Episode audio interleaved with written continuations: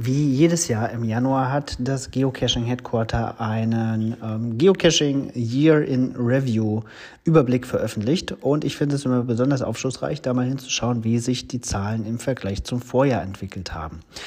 Und das ist nicht gar nicht so einfach, weil nicht alle Kategorien deckungsgleich sind, aber ein paar äh, gibt es schon, die man vergleichen kann. So wurden zum Beispiel im Jahr 2019 390.000 neue Geocaches platziert. Das war 2020 mehr mit 434.000 neuen Geocaches, also etwa 43.000 mehr.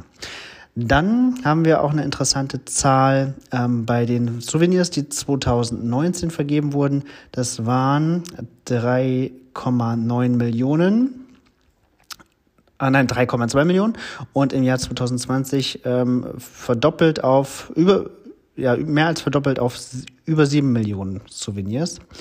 Und was ich auch eine ganz spannende Zahl finde, und sicherlich ist das der Corona-Krise geschuldet, es gibt 5.245.000 neue Geocacher in der Community.